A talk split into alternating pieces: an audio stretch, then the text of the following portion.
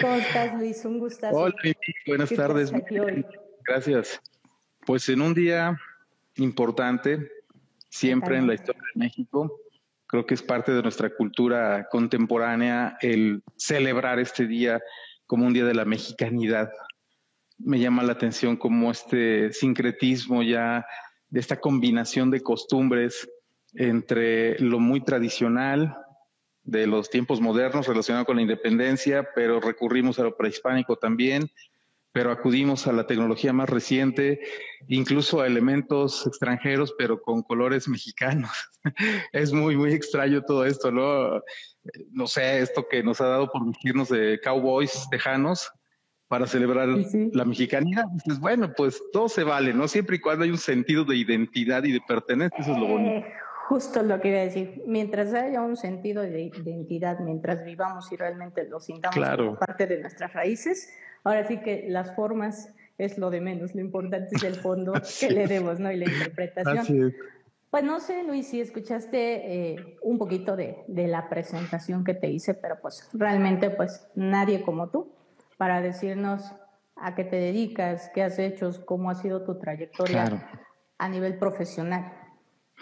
Muchas gracias, Mimi. Fíjate que es más interesante y te agradezco muchísimo la invitación a compartir este tipo de experiencia, porque en el sector en el que actualmente me desempeño, que es el sector académico, pues uno tiende mucho este tipo de semblanzas curriculares, o los cursos, los diplomados, los grados académicos, las conferencias, los artículos publicados. Y yo tengo, de hecho lo hago con mis estudiantes, lo que le, le llamo la presentación del currículum invisible. Incluso en mi semblanza curricular como esta que te envié, pues algo de trajecito, con la corbata institucional y todo muy formalito para la foto del claustro universitario. Pero en la otra, la del currículum, invisible, pues algo con mi camisa de campo, con un chaleco, con mi sombrero, como cuando me voy a trabajar al campo, ¿no? Y en la semblanza describo que en principio soy mexicano, amo mi país, amo mi tierra, amo mi historia, mi cultura, amo la diversidad de, recursos de los que tenemos en nuestro territorio y que nos hacen de veras poseedores de una gran oportunidad en el mundo. Quisieran en otras partes del mundo tener lo que nosotros tenemos. Yo creo que de aquí viene ese estigma del cuerno de la abundancia y la conformidad, la flojera, pues porque tenemos todo, ¿no? He visto experiencias de países que dicen, es que la necesidad los llevó a tener estos sistemas eficientes de riego porque allá no tienen agua pues sí, bueno, aquí ya vemos la cantidad de agua que es capaz de hacer incluso desastres, ¿no? Que nos falta administrar. Realmente, a veces se, bueno, se, se ridiculizó por mucho tiempo, se volvió lo que hoy llamaríamos un meme, esa frase de un presidente de la República que dijo que teníamos que aprender a administrar la abundancia. Hoy en día yo puedo, eh, eh, si en muchas cosas estuve en contra con ese, como con otros personajes políticos, con esa frase estoy de acuerdo no hemos aprendido a administrar nuestra abundancia, nuestra riqueza, nuestra riqueza de cultura, nuestra riqueza de creatividad, de imaginación, de ingenio, de arrojo, de solidaridad, de recursos naturales, de biodiversidad. Nos falta todavía aprender a administrar todo eso, ¿no? Y administrarla tiene que ver con un principio de equidad, de distribución, no volvernos buenos con uno y malos con otros, no este abrazos y no balazos y cosas de esas ridículas, no, sino realmente entrar un sentido de solidaridad de equidad, de ayudar más a los que menos pueden, en tanto lo pueden hacer ellos mismos, para no convertirnos en asistencialistas toda la vida, porque esa es una postura cómoda, pero perversa también.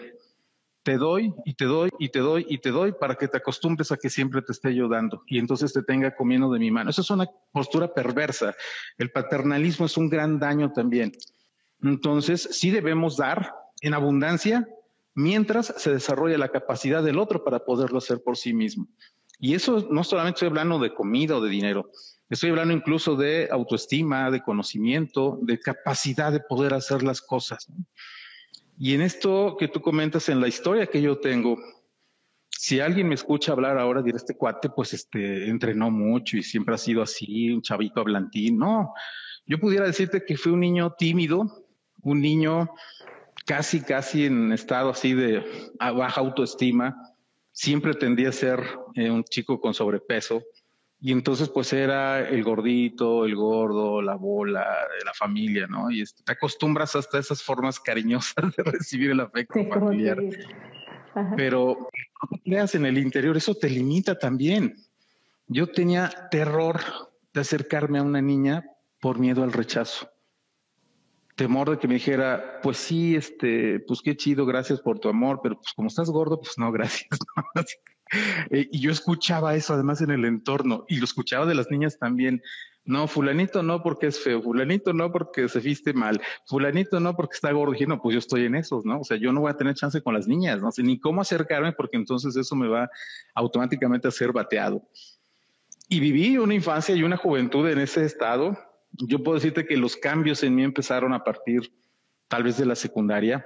En la infancia tuve la experiencia de que mi padre que tocaba la guitarra me enseñara a tocar guitarra pero me enseñaba, me obligaba a aprender a tocar guitarra, ¿no? Y yo no quería, no me gustaba porque no me gustaba hacer los ejercicios que me dejaba, yo ya quería cantar y yo ya quería tocar la guitarra así muy padre y no, me pone a hacer ejercicios y eso me aburría y me desesperaba. Acabé odiando. Sí. Pero cuando entré a la secundaria me metí dos años, los dos años primeros, al taller de electricidad. Y bueno, pues aprendí a hacer conexiones y el cableado y los diagramas, este, fundí una vez la instalación de mi casa, etcétera, experimentando. Pero en el tercer año que se me ocurre meterme a rondalla. Y a partir de ahí entonces las cosas cambian para mí porque me sentí en un ambiente muy cómodo, muy a mi gusto, donde yo tocaba y cantaba, donde me paraba frente a un público y el público aplaudía, ¿no? Esas cosas de repente empiezan a darte ciertos matices también de lo que tú eres y lo que tú quieres en la vida. Tal vez mi profesión frustrada sea la de ser músico, artista, cantante. Tengo tres de mis hermanos pequeños, yo soy el mayor de, un grupo de siete hermanos. Tres de los chicos, o sea, después de mí, son músicos. Uno se dedica enteramente a la música, el otro podríamos decir que se dedica 50% a la música y 50% a la docencia, y el más pequeño se dedica a la música. Él es, el único que estudió música, tiene una carrera ¿Y por qué no estudiaste música? Si por ahí Porque, qué pasó. Pues, ya sabes, además los estigmas de ese tiempo son de no, no, no, no, la música es como un hobby, es un gusto. Te quedas este, Eso lo puedes aprender en tus ratos libres, ¿no? Tú tienes que estudiar algo para que seas alguien en la vida. Y están los títulos, ¿no? O sea, tú presumes de licenciado, maestro, doctor, ingeniero, contador, pero difícilmente dices, ¿dónde es el título de músico? Y a lo mejor antes, no sé si lo había o no lo había, la verdad ni me acuerdo, ni, ni en su momento me, me interesó buscar una carrera de música. Sabía que existía el conservatorio, ¿no? Donde además es música muy clásica, muy así. Yo no quería precisamente eso, pero bueno, ya algún día de mi vida estudié un tiempo guitarra, ya en forma, con mi maestro Eli Huesca, que además fue un referente de la música desde, desde pequeño conmigo. El tío más joven, el hermano más joven de mi papá, eh, pues me, jalaba mucho, como yo el nieto más grande, el sobrino mayor, me jalaba mucho él, los queríamos mucho. Y yo me traje de él muchos gustos, entre ellos la música. En ese tiempo él andaba con el rollo del canto nuevo, la canción de protesta, lo que ahora conocemos como trova, ¿no? En ese tiempo era otro origen, la trova del origen era la protesta, el canto de despertar de los pueblos sometidos y demás. Y había obviamente cuestiones románticas y cuestiones políticas y muy, mucho de mucho aspecto social. La música sudamericana, la música autóctona, ¿no? las coplas, este, la música yucateca, veracruzana, eso me gustaba. Y unos amigos de la época de mi tío, poblanos ellos, los Huesca, y hasta la fecha los puedo considerar mis amigos, son mis, mis referentes. Uno de ellos, el mayor, Elio Huesca, fue mi maestro de guitarra. Ellos en ese tiempo formaron un se llamaba el Grupo Pueblos, que era como la versión poblana de los folcloristas a nivel nacional. Por ahí si recuerdan a los folcloristas que apenas celebraron más de 50 años de existencia del grupo, y ellos se dedicaban a rescatar música autóctona música tradicional, los versos, las coplas, los instrumentos, las formas de cantar en las comunidades rurales y de descendencia ancestral. Y eso fue un crecimiento mío con el que yo tuve referente a la música, pero fíjate cómo hay un vínculo con el tema social. Hoy que regreso a la sierra, cuando voy a Tlaxco, o a Cuetzalan, o a Zacatlán, pues la música es esa que yo escuchaba de niño, la que escuchas allá con la gente que toca en las plazas, en los, lugares tradicionales, los sones huastecos, los tríos huastecos de Cuetzalan, de Zacapuazla, pues es eso es lo que yo escuchaba. Y entonces, pues es, es parte de todo ello. Pero yendo en esta historia mía, uh prepa, y todavía yo recuerdo de mis compañeros que estudiaban oratoria, estudiaban eh, pues esta parte pues expresar en público, había otra poesía también, ¿no? Y me encantaba. Mi mamá, mi mamá es muy buena para declamar y alguna vez me enseñó y alguna vez me y algunas cosillas muy de niño y después lo, lo dejé ir. Pero yo quería, pero no me atrevía, no me atrevía, no me atrevía. Fue entonces cuando yo conocí a la mujer de mi vida, ah, con la que después este, fue mi novia y después me casé. Y eso me empezó a cambiar la vida, pero yo no, porque me sentía además aceptado en un mundo donde yo sabía que no podía ser aceptado por mi condición, al menos la que yo pensaba. Claro. Hoy que veo fotos de niño y de joven dije, wow, no, pues yo si hubiera sido chava sí me decía que sí. tan gordo ni tan feo. la verdad, al menos si se tratara de que del amor surgiera la vista, no iba a estar tan perdido, ¿eh? Pero era la, fíjate cómo esto te influye en la cabeza y es esa imagen que tú tienes de ti mismo, esa mala imagen que tienes de ti. Sí, sí. Oye, Luis, ¿y tú crees que, por ejemplo, el gusto que nos estás comentando por la música y que, pues de alguna manera eh, está por ahí, ¿no? O sea, como algo de, lo que de, lo que te, gustó, no sé si, si sea correcto llamarlos como una pasión frustrada que en algún momento tiene que salir a la luz, no sé si sea así. ¿Tuvo, influyó en lo que estudiaste? Sí, más que frustrada, digo, es que uno puede hacer muchas cosas en la vida. Eh, yo veo a estos maestros, digamos, clásicos, desde los griegos hasta muchos, pues no eran especialistas en algo, ni eran maestros ni doctorados en algo, eran sabios, ¿no? Sabían de todo y de todo un poco, o de todo un mucho, y eran músicos, y eran poetas, y eran científicos, y eran abogados, y eran artesanos ese conjunto de cosas. Yo creo que más bien copiando ese modelo, pues uno tiene que ser feliz con lo que sabes y te gusta hacer. Yo recuerdo mucho las palabras de un jefe que decía, es que hay que saber en qué es uno bueno. Y en eso hay que apostarle porque seguramente te va a ir bien si haces lo que eres bueno. ¿En qué eres bueno? Yo lo descubrí, digo, más bien fue por mucha obra de la casualidad. Entiendo la casualidad como esta forma en la que tu inconsciente te va guiando para llegar a donde realmente quieres, ¿no?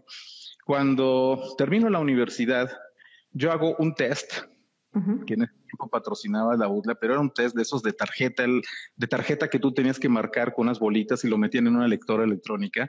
No eran los software de ahora. Y entonces esa tarjeta es el equivalente a la tarjeta perforada, pues a través de las respuestas que tú contestabas, así era el test de vocación profesional. O sea, no tenías contacto con absolutamente nadie personalmente más que contestarle el cuestionario en la tarjetita y después te mandaban impreso tus resultados. Y además de que te da una descripción en general como de tu, de tu, de tu característica psicológica, ¿no? Como un, un diagnóstico. Y te dicen tus tres carreras para las que eres apto son biología, medicina veterinaria e ingeniería en agronomía. Y la, la, decisión fue un tanto torpe y arbitraria y ridícula, si quieres, pero dije, a ver, ¿cómo me quiero ver? Como médico, mi papá era, médico humano. Pues no, era como que doctor Cabrera ya hay.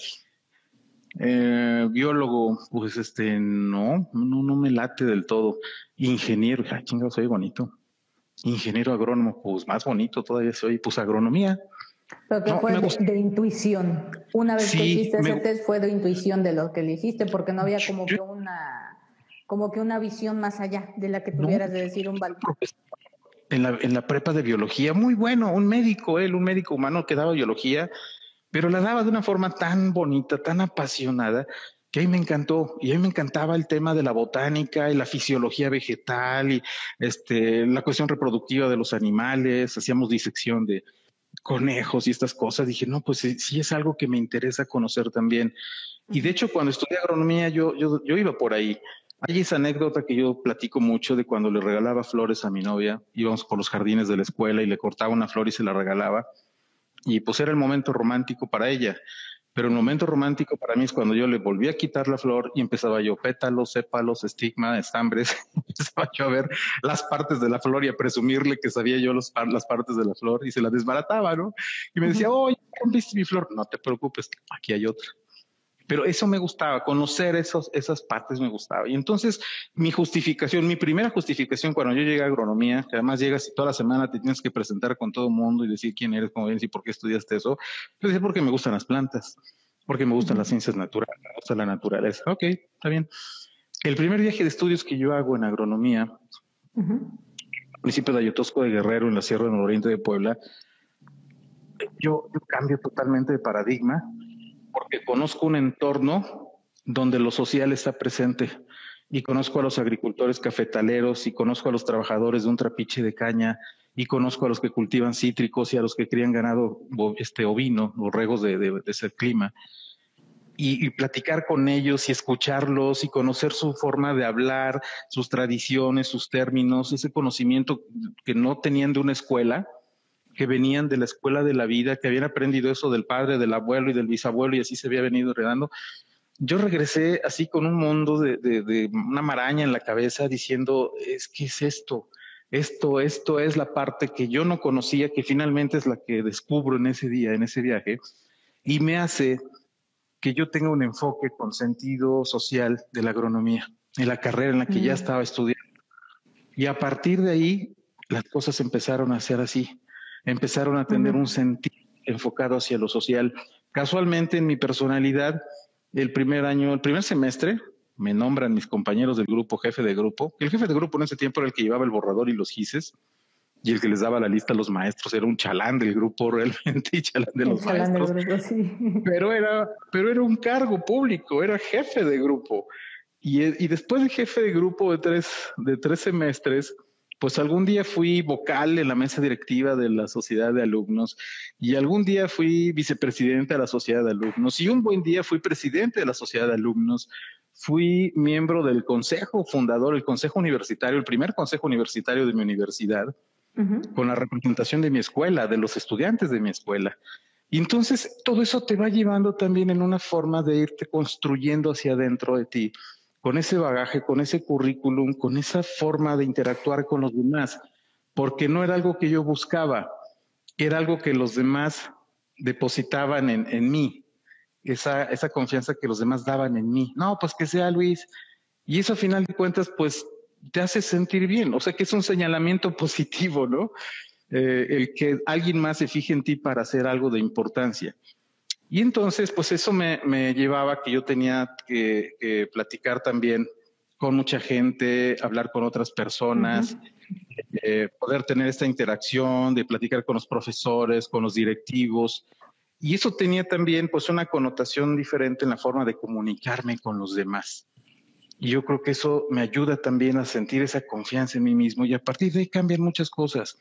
En el último año de la carrera había un director que me decía, oye, no voy a poder ir a mi clase, tengo que ir a una junta, tengo que salir de la universidad, ¿puedes dar mi tema? Y yo sí, pues dígame en qué van, en qué tema, pues yo ya había tomado esas clases, de alguna forma yo ya sabía. En ese tiempo todavía había chance de que los alumnos mayores, ya de a punto de egresar o recién egresados, podían dar algunas clases con los chavos de primero. Oye, no se permite eso por el tema de acreditaciones y demás, pero en ese entonces el modelo parecía, y, yo era como una, como un adjunto, como un asesor, como un ayudante del profesor, y eso me hizo tener encuentros con la docencia también. En ese entonces, imagínate, pues esos alumnos tenían un poquito, uno o dos años menos que yo. Cuando yo egresé de la carrera, les daba clases a los que iban ya casi saliendo de la escuela de ecología y nos llevábamos uno o dos años de diferencia. O sea, no había una diferencia así significativa de edad, al menos entre el maestro y el profesor. Eh, pues yo no era ni hija. Todo eso te lo fue dando, perdón que te interrumpa en ese sentido, sí. nada más. todo eso que, esa, esa confianza, esa, esa seguridad, porque confianza de los maestros, de las personas con las que estaban, ¿no? Y la seguridad tuya de poder salir y exponerlo y estar al frente, no sé, frente a grupo en este caso, ¿Crees que te lo fue dando la capacidad de poder ir relacionándote? Porque está bien curioso. Sí. O sea, de como tú contaste, ¿no? Antes eres así como todo cohibido, tímido, con inseguridades, pero una vez se te abrió una puerta de algo que tú disfrutabas, que te gustaba mucho, como el caso de la agronomía, pues fuiste viendo nuevas ventanas, o sea, ya no puertas, se fueron abriendo ventanas que te fueron dando ese impulso, esa, esa seguridad para decir, oye, de aquí soy, o sea, sí me encanta la agronomía, pero mí me gusta exponerlo, ¿no? Yo, yo siempre lo había visto como que la gente se empieza a fijar en mí, me empieza a tomar en cuenta para ciertas cosas. Pero si lo veo ahora, 30 o 40 años después, lo que yo empezaba a sacar de mí hacía que los demás se fijaran en eso. Y entonces, al final de cuentas, tiene que ver contigo porque muchos nos podemos seguirle agradeciendo al universo y, olvidándonos de nosotros.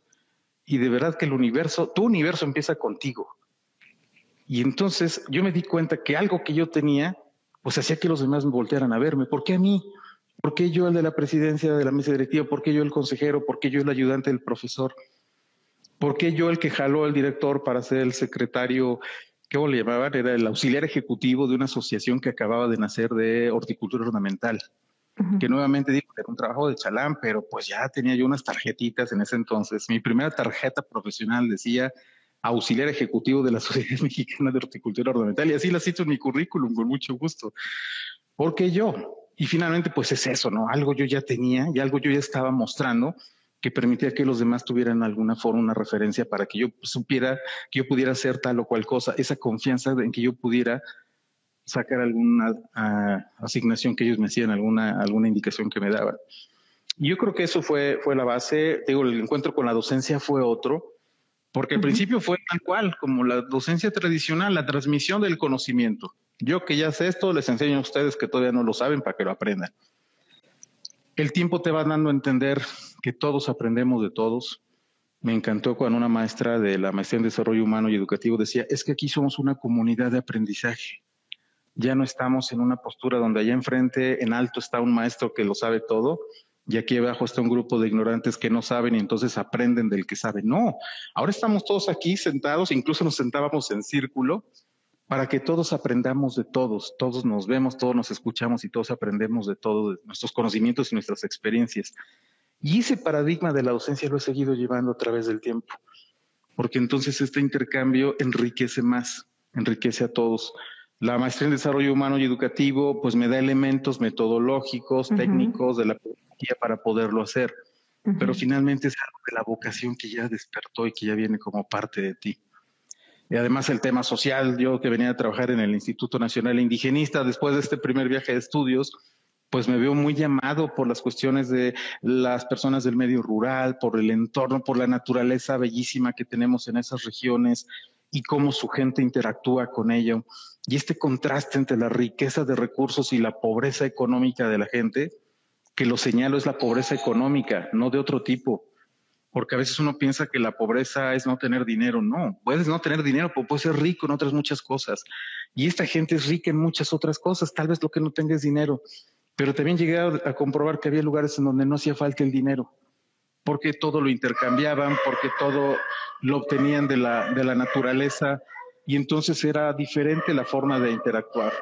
No necesitabas una economía monetizada porque tenías otros, otros aspectos, otros factores, ¿no? Entonces, eh, pues va, va, por ahí. Eh, ya vengo combinando estas cosas, la experiencia como agrónomo, muy enfocado al tema social, pero la docencia también en este encuentro con las nuevas generaciones.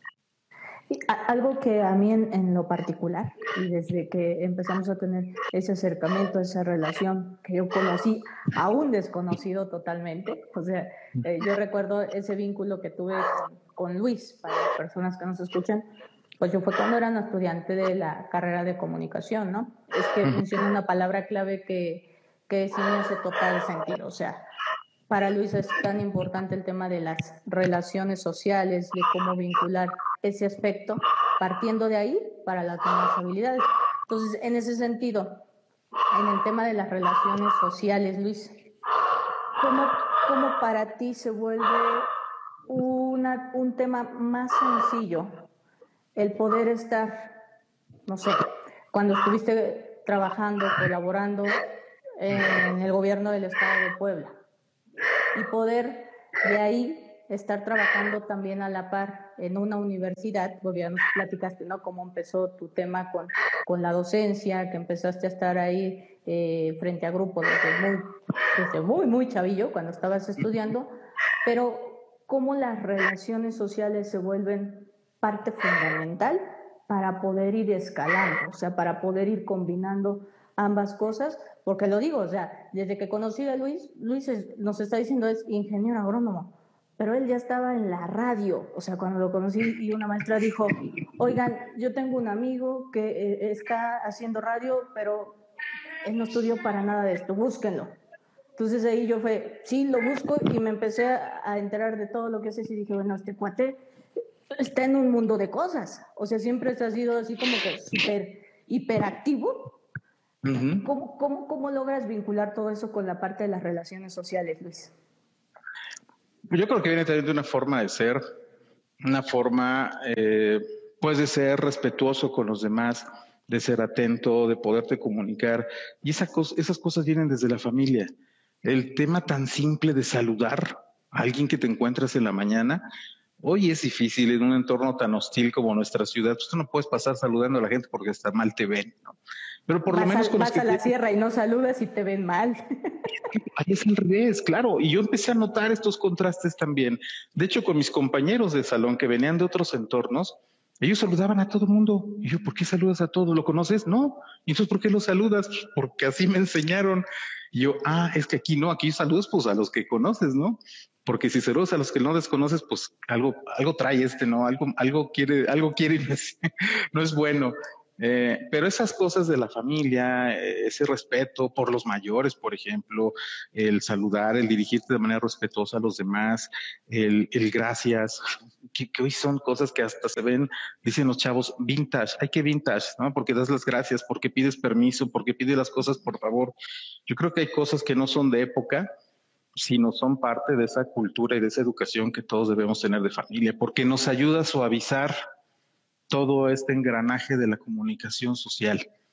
Tú no puedes imponer desde tu sabiduría o desde tu grado académico o desde tu posición económica, no puedes desde ahí dominar una relación social. Una relación social la tienes que hacer desde el interior tuyo para tocar las fibras interiores del otro. Así de simple. Yo creo que eso es un punto importante, el ser afable, amigable. Vaya, hasta el hecho de tener una cara sonriente, ahí me dijo mucha gente que me ha dicho, no, pues es que, este, pues tú te veías al principio muy enojón, pero ya cuando te conoce uno, pues ya, y entonces después de ahí, pues lo que ven en mí es una sonrisa, dije, pues qué raro, ¿no? O sea, como antes me veían de otra forma y después de esta, pero es esa coraza que uno tiene ante lo desconocido o ante los desconocidos, y después cuando ya tienes esa confianza te abres también. Yo creo que eso ha sido importante. Por supuesto, el poder de comunicación algo que yo le agradezco a mi formación universitaria es que yo podía comunicarme con los campesinos, con los de origen indígena, con otros técnicos, con otros profesores, con académicos, con investigadores. En el gobierno aprendí a, comunicarme con servidores públicos, presidentes, diputados, senadores, secretarios de Estado, con el mismísimo gobernador en algunas cosas. Y tienes que estar en ese, en ese nivel todo el tiempo moviéndote. Porque también vi muchos colegas que se cohiben ante las jerarquías superiores o se sobreempoderan ante, ante los que se sienten superiores ellos, ¿no? Entonces ¿Cómo haces un equilibrio en eso, Luis? ¿Cómo haces logras un equilibrio? Porque me consta que has estado muy arriba, muy en medio, muy abajo y sigue siendo el mismo. O sea, ¿cómo se logra ese equilibrio?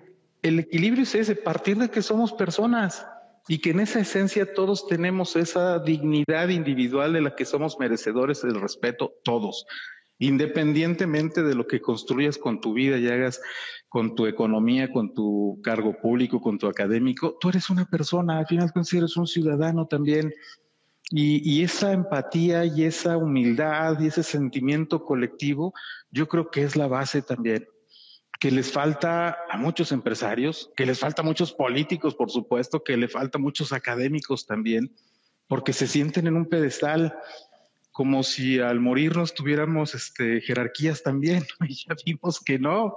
La pandemia nos ha enseñado que se va el que sea, con la lana que tenga, o con el poder o con el puesto que tenga, no importa. Ante la naturaleza y ante eh, el entorno somos iguales. En esa igualdad me refiero de esencia. ¿eh? Claro que ya este, pues después vienen todos los demás factores, ¿no? Lo que ha hecho uno, lo que ha hecho el otro, cómo interfieres, cómo intervienes, cómo colaboras con otros, cómo te, cómo te, te mueves en un entorno social o en diferentes entornos sociales en función de lo que tú crees y piensas de ti, ¿no? Hay quien llegó a decirme, es que como jefe eres muy débil. Pues sí, pero no voy a ser jefe toda la vida. Y te puedo decir que hoy puedo conservar muchos, muchos, muchos amigos de cuando yo fui jefe en esa, en esa época. Y también te puedo decir de personas que dejaron de hablarme cuando dejé de ser jefe. Así, hasta el saludo me quitaron. Donde me llegaron a decir, señor, buenas tardes, así con esa reverencia. Y cuando dejé de ser jefe, ni siquiera el saludo me contestaron. Entonces dices, qué pequeña la mente humana cuando valoras a alguien por una jerarquía o por, por una posición económica o política o lo que sea, ¿no? A final de cuentas, en esta humildad y en esta igualdad, no sabes la, bueno, sí lo sabes, creo que sí, la gran riqueza que hoy puedo tener, una gran cantidad de gente que aprecio y que me aprecia. Gente que puedo decir que somos amigos, que, que, que esa amistad que surgió en un tiempo podemos conservarla ahora. Eso, eso, eso me llama muchísimo la atención y muchas veces que hemos platicado te lo digo, señor influencer, o sea, usted donde habla, ahí sus redes sociales rebotan nada más porque no quiere ponerse de influencer en el tema de agronomía, pero Luis, en ese sentido tú lo has venido platicando totalmente, ¿no? O sea, e, el por qué de alguna o de otra manera tú te has ganado el afecto, el cariño, el respeto de las personas que están cercanas en tu círculo, ¿no? por, por, por esa, esa sencillez en lo que acabas de mencionar tan básico. Todas las personas tienen el mismo valor. No, a final de cuentas tienen el mismo valor. Pero en el ámbito tanto personal como profesional, ¿cómo haces esa mezcla? O sea, porque a veces puede ser que, que muchos piensan, pues es tan fácil, o sea, es así, pero muchas veces no nos damos cuenta hasta que de repente no lo escuchamos de lo demás o se nos hace más consciente escucharlos. Por ejemplo, esto, cómo tú logras ganarte esa credibilidad, o sea, porque me, consta el respeto que tú te has ganado, me consta la experiencia que tú tienes en el, en el sector educativo, en el sector también siendo como un, eh, se me fue un funcionario público en su momento, y tú siempre has sido la misma persona. O sea, te conocí en ese servidor público. Míralo. Yo le decía mucho a mis colaboradores, no somos funcionarios, no, porque eso te da como estatus, soy funcionario del gobierno, eres servidor público. Estamos para servirle aquí a los demás, todos, ¿eh? el secretario y ustedes y yo también, estamos para servir. Y entonces eso, pues no te creas, crea choques internos también porque pues hay gente que se cree más porque ya trabaja en el gobierno, aunque es el que barre las oficinas, pero trabaja en el gobierno. Y yo creo que no, al contrario, te debe hacer mucho más sensible, doblemente sensible, porque eres ciudadano, porque eres mexicano, pero además porque eres servidor público y se te paga por eso. El pueblo, de alguna forma, la nación te paga para que sirvas a tu nación, para que sirvas a tu pueblo. Entonces el compromiso es doble también. Yo creo que esa es otro, otro, otra forma también de entender esa, esa realidad. Y el cómo mezclar, pues todo esto, yo creo que tiene que ser otra vez poner los pies en la tierra, en la realidad de esa equidad, de esa igualdad que tenemos. Eh, alguna vez un maestro me comentó también, dice, yo te reconozco y es muy difícil que la gente que entra a este medio, me hablaba del radio, que la gente que entra a este medio no se suba a un ladrillo y tenga mareos. Porque no sabes cuánta gente he visto subirse al ladrillo y marearse con eso. Si alguien que venía de la manera más humilde como invitado a un programa y el día que le dieron un programa, pues trajo a su séquito de servidores para que lo peinaran, lo maquillaran, le limpiaran los zapatos, este, le hicieran el guion, le tos. ¿Qué le pasó? Si antes era, era normal, ¿no? Y dice, ese es, ese es un tema muy difícil de controlar porque quieras que no, esto te da proyección, te da fama incluso, ¿no? Te hace una persona pública y eso a muchos les marea. Yo creo que como se ha hecho esto tan popular y tan democrático también, tú y yo somos hoy ciudadanos de las redes sociales también y prácticamente cualquier persona con esta oportunidad puede destacar, ya no necesitas como que esos medios especiales y privilegiados para hacerlo. Y esa democratización de la presencia en los medios ha ayudado mucho a surgir a estos personajes que ahora llamamos influencers, pues son todos aquellos que de alguna forma lo hacían, pero lo hacían sin una bocina, sin un micrófono. Y hoy tienen una oportunidad enorme de hacerlo con una cámara y un micrófono y entonces, ¡pum! De amplificar su mensaje. Amplificas, exactamente. Ese es el, el, el proceso al que se llega. Yo me considero también que soy un, el tiempo me ha ayudado a convertirme en un identificador de talentos. Y entonces yo hago lo que hubiera, eh, lo que en su momento hubiera yo identificado de mí, y, o que alguien me hubiera ayudado a identificar de mí. Y eso, a través de identificar, de conocer, porque se siente en qué son buenos, en qué es en lo que les gusta. Y entonces yo le digo, oye, tú eres muy bueno en esto, ¿por qué no haces tal cosa con esto que sabes hacer? Y eso les, les cae el 20 y dicen, oye, pues sí es cierto, yo veo esto con estudiantes que después a la larga del tiempo me han incluso agradecido porque alguna vez yo les dije eso, yo tal vez no me lo recuerde en lo específico. O cuando alguien me dijo, el radio es una cosa muy mágica porque tú no sabes a quién le estás hablando. Realmente tú no ves con quién estás influyendo. Tú hablas y entiendes quién sabe quién está del otro lado. Pero cuando permites el rebote, el feedback, y la gente te dice, yo te escuché y tú dijiste tal cosa que a mí me hizo cambiar la vida. Y dices, wow, qué bonito, qué gran responsabilidad y qué hermosura, qué magia, que algo que tú puedas decir frente a un micrófono, una cabina cerrada sin gente, le esté tocando el corazón y la mente a alguien que está a kilómetros de distancia de ti. y me he encontrado Sí, sí. No, dime, dime, dime, Cosas tan maravillosas donde yo he estado en algún lugar como ahorita hablando, de alguien dice, esa voz la conozco. Oye, ¿tú eres el del radio? sí. Ah, es que yo te escuchaba cuando pasabas. No sabes la, la, satisfacción que se siente, ¿no? Porque finalmente, pues fue una temporada, fue una época en la que tocaste muchos corazones, muchas mentes y una vez un señor me dijo, ah, fue por tu culpa. Yo dije, ¿qué hice? Dios? Me dije, ¿quién va a golpear? Por lo menos, ¿no? Dice, yo te escuché una vez hablar de las lombricompostas y desde entonces yo me empecé a fijar en eso. Hoy tengo una empresa muy grande de hacer abonos orgánicos, gracias a ti. Me lo encontré en una pues, expo. mis regalías, sí. Hace dos años en el colegio de posgraduados y pues lo que sigo haciendo es comprobando esta, esta es la respuesta que finalmente regresa a ti o descubres que, recibes lo que has dado, lo que das. Y que la riqueza más grande no es la que recibes, sino la que diste en algún momento, o la que das, porque en algún momento va a regresar contigo. Yo creo que eso es la parte más sensible y, y, esencial de todo, de todo este caminar.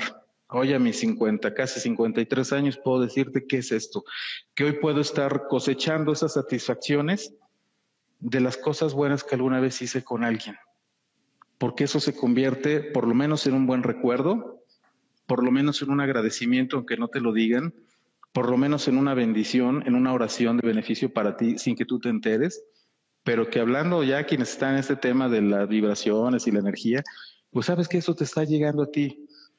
Cuando yo hablo del reciclado, le digo, no saben lo bonito que debe sentirse la gente que afuera de tu casa recoge una bolsa transparente con residuos que ellos pueden reciclar, donde les das la oportunidad de ya no meter la mano en la bolsa oscura, sucia, cochina que tiene de todo, que está corriendo un riesgo de su seguridad, en su salud para colectar algo que a él le va a servir. Si ya se las das por separado, yo casi post, por lo menos una sonrisa le arrancas a esa persona. Pero yo estoy seguro que hasta agradecimientos y bendiciones también solo por hacer esas pequeñas cosas, esas pequeñas obras de la vida. Tú ahorita lo que nos, has estado platicando, eh, pues eres una persona de mucha acción, Luis. O sea, es, una persona que, no, está quieto. O sea, que se la pasa viendo la forma en cómo compartir, ¿no? O sea, porque si yo algo me pudiese llevar de esta charla de hoy, es la importancia de mantener las relaciones sociales, la importancia de poder compartir, de poder transmitir pero aún así, seguramente te ha pasado, y más en el sector en el que estás, en el educativo, que hay muchas personas muy inteligentes, que le gira bastante bien el coco, que le saben, pero hay un problema.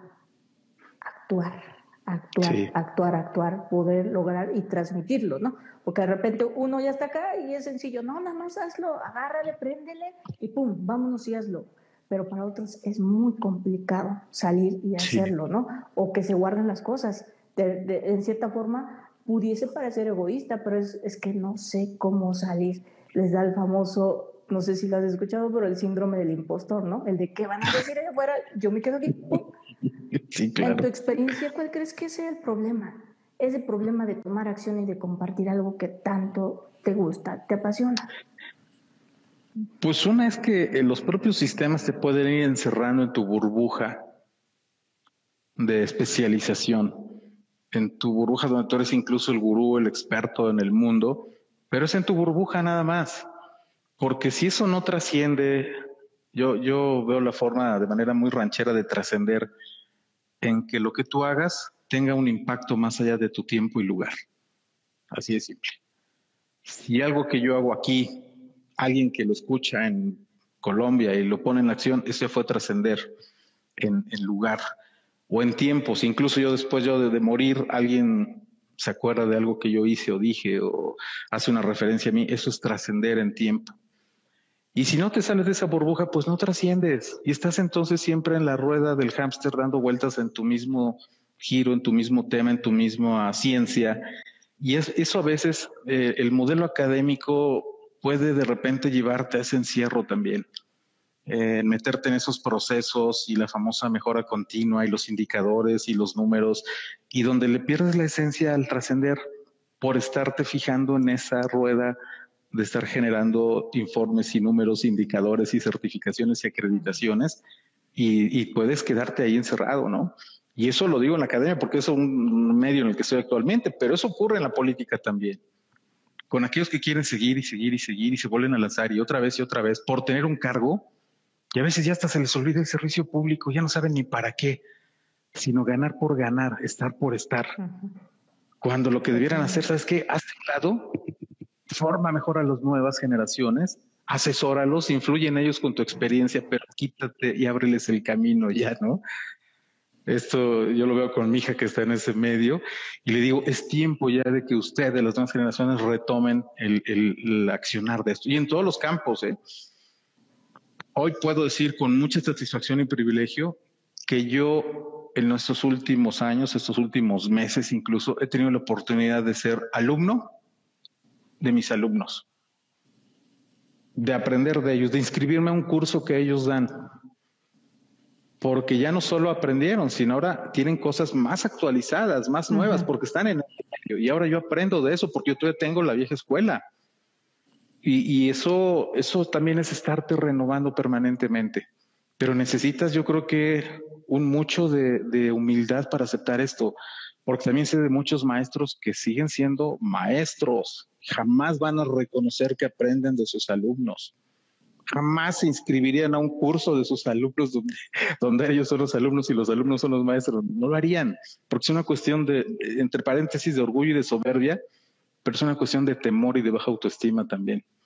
Al contrario, a mí me engrandece saber que puedo ser estudiante de, mis, de los que fueron mis alumnos algún tiempo, porque entonces trascendí, entonces toqué vidas que hoy pueden ser o pueden volar más alto de lo que yo he podido volar. Y eso pues, es simplemente ampliamente satisfactorio. Totalmente, porque ah, lo, estoy visualizando así, o sea, si te vas quedando, buscas quién te jale para ponerte a nivel y así sucesivamente, ¿no? O sea, porque tú les aportas en experiencia de muchos años, aunque lo digas, ¿no? De alguna forma, vieja escuela, pero eso complementa la nueva escuela. Y entonces lo que buscas es complementar en ese sentido. Luis, una última pregunta, porque ya, ya me clavé con esta charla. una última pregunta. E, eso es algo bien importantísimo eh, para mí en el sentido de, de, cómo yo veo la mezcla eh, de diferentes áreas, ¿no? Y cómo has sabido apalancarte de un área, de otra área, sin perder la esencia y el enfoque de lo que tú haces desde el sector educativo como agrónomo.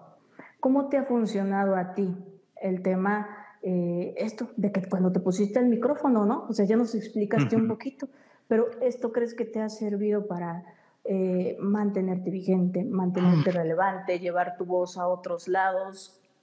¿Qué parte aguas? ¿Qué ha sido eso que te ha permitido, pues de una u otra forma, subir escalones? Totalmente. Yo creo que también en un momento de la vida, en algo tan básico como aprender a leer, te ayuda a leer en voz alta, a poder tener dicción, a poder tener palabras para incluir en tu vocabulario, a aprender a modelar tu voz. Yo nunca lo practiqué de esa forma, yo nunca lo hice de manera intencionada. Pero, por ejemplo, esta referencia de que me llamaban la atención mis, compañeros que estudiaban oratoria y veía cómo se expresaban y yo, qué bonito pararse y explicar ahí en un auditorio o, dirigirse a un auditorio de esa forma. Eh, recuerdo a mi madre declamando en las reuniones familiares, ¿no? Yo creo que es parte de eso que te va quedando, que es esa formación invisible también que uno trae dentro. Y que ya cuando estuve frente a un micrófono, que además fue una cosa totalmente impre, y, ¿cómo te diría? improvisada realmente, impredecible. Yo no, yo jamás iba destinado, yo al menos desde mi proyección, yo no tenía por qué haber estado en un micrófono, en un programa de radio, pero en alguien inspiré la confianza de que yo podría hacerlo y sin decirme me lo dijo. Y hoy se lo agradezco a mi, en ese tiempo, mi directora de comunicación social, Gemma Aguilar, y al secretario de Desarrollo Rural que confió también, que era, era el programa de la Secretaría de Desarrollo Rural. Y me mandó de invitado al programa y a medio programa me habla por teléfono y me dice, a partir de mañana tú eres el conductor del programa. Pásame a José Luis. José Luis era el otro conductor. José Luis, mañana va a ir el ingeniero, pero ya no va como invitado, va a estar conduciendo el programa también. El otro locutor pensó que yo lo iba a sustituir y no. Afortunadamente hicimos una excelente mancuerna porque combinamos entonces la parte técnica con la parte de la locución, de la que yo aprendí muchísimo también. Y hoy en día, pues puedo agradecer a esas, esas coyunturas de la vida, esos parteaguas en la vida, que después te cambian la historia. Eh, el día del locutorio dice, pues la vida me llevó a esto, que he disfrutado esta gran experiencia, ¿no? Pues yo ni soy locutor y luego los que publican su certificado, y pues yo no, humildemente yo no, pero créanme que lo he disfrutado como pocas cosas en la vida. Recientemente puedo hablar de tres momentos de satisfacción, de entera satisfacción profesional. Uno, mi programa de radio. Dos, cuando estoy trabajando en campo con agricultores o con mis estudiantes. Y tres, en la docencia, cuando estoy interactuando con los grupos de las nuevas generaciones. Esos tres momentos son los que hoy nutren mi, mi, mi satisfacción profesional. Y cuando tú me preguntabas cómo, cómo le hiciste para esto, pues fue por azares de la vida también, pero porque otra vez alguien se fijó en algo que yo tenía, que sabía que podía con eso y que mismo no sabía. Y a partir de ahí, cuando alguien nos dijo, es que no soy un auditorio aproximado de 40 mil personas todos los días, cuando te das cuenta que estuve tres años y medio, una hora diaria de 6 a 7 de la mañana en el programa en vivo, Dije, pues es que otra carrera, son tres años y medio, todos los días hablando con un experto en algo, pues claro que algo aprendes, ¿no? Por supuesto. Y eso, y eso también fue parte de esa formación. Hoy he aprendido de todos mis invitados, de todos los que estuvieron en algún eh, tema, en algún programa conmigo, y que después se volvieron amigos y colegas, y, y te ganas también el respeto y la comunicación con ellos. Y hoy los tengo ahí a todos, eh, pues muy cercanos, me consultan yo lo consulto con ellos, porque alguna vez estuvieron en el programa de radio centrados conmigo. Entonces he sido, ha sido una de las puertas grandes también que ha permitido esa entrada, ese flujo de comunicación, de, ese flujo de relación humana y profesional con muchas más personas. Sí, totalmente. Tu voz, tu voz y el tener un micrófono con una audiencia de 40 mil personas, pues obviamente también te permitió impactar eh, en masividad y en el mismo tiempo, bueno, mejor dicho, en menos tiempo que si hubiera sido boca por boca, ¿no? Entonces creo que es bastantísima importante tu labor. En ese sentido, Luis, aunque yo sé que tú directamente no eres como tal de decir, ay, yo me enfoco 100% a emprender, pero para mí eres, un, eres un emprendedor de una u otra forma, desde que eres capacitador, este tipo de, de situaciones a las que te expones, eh, compartiendo tu conocimiento.